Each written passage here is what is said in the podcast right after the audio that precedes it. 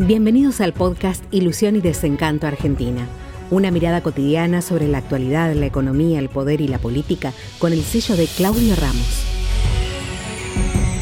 Los atentados en Estados Unidos. Ahora tenemos este joven, 21 años, hijo de inmigrantes sirios, que mm, se sentía discriminado en el colegio, en la facultad además, se compró un fusil de asalto tremendo y liquidó 10 personas en un shopping. ¿Es nuevo el caso? Sí, pero ¿qué tiene de nuevo? Siempre lo mismo. Cerecita de, la torta, Biden dijo, hay que limitar la venta de fusiles a la gente. Lo que dicen Obama, Trump, y si vamos para atrás, no sé, hasta Lincoln le haber hecho lo mismo, siempre lo mismo. Eh, ¿cómo, ¿Usted que acá quiere tener un arma? No sé si ya lo he dicho.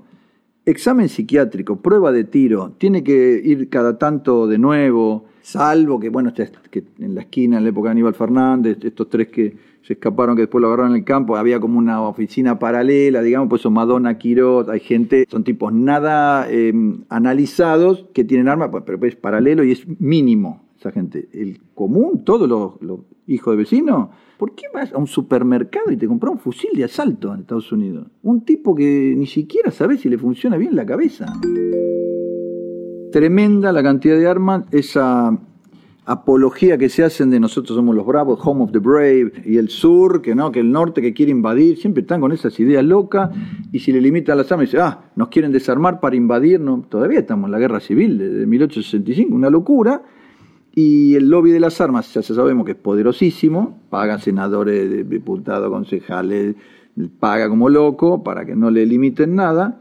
pero concretamente hay dos o tres de estos por mes. ¿Cuáles trascienden? Los que tienen más de dos o tres muertos. Pero todos los meses dice que tiene. El que perdió dinero en la financiera, va, pa, pa, pa, los empleados de la financiera.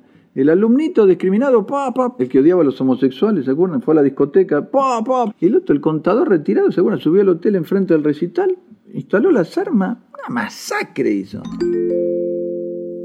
Son las desgracias y los beneficios de tenerlo de vecinos. Exporta 415 mil millones de dólares por año, una fortuna, casi ocho veces más que Argentina. La mitad de la droga que se consume en el mundo se consume en Estados Unidos. Muchos inmigrantes los usan de paso, pero eh, no puede ser que no le hagan pericias a la gente, que no la miren. Eh, la, tarjeta, yo tengo tarjeta de tenencia, pero cada tanto se vence, usted tiene que ir de nuevo, ir al psiquiatra, ir a la prueba de tiro, ir a hablar con ellos. No puede ser, el tipo, el, el, de recital tenía como 25 armas. Ametralladora, fusiles, es una locura. Hace poco fue el aniversario del chiquito en Comodoro Rivadavia que le disparó a los compañeros, que es lo mismo, le burlaban, qué sé yo, se le ocurrió agarrar un arma, pero ¿Cuántos más casos tuvimos como Ninguno, casi ninguno. Es muy propio de los Estados Unidos, el acceso a las armas, la venganza por las armas.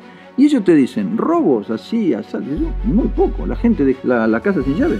Violaciones, sí, raro, más en las marginalidades, a vos así normalmente. Pero tenemos el loco suelto. Tipo que agarra el coreano, que, qué sé yo, el asesino de presidentes hizo el loco suelto, sí, y cada vez que ocurre una de estas, el presidente, hay que limitar las armas de fuego.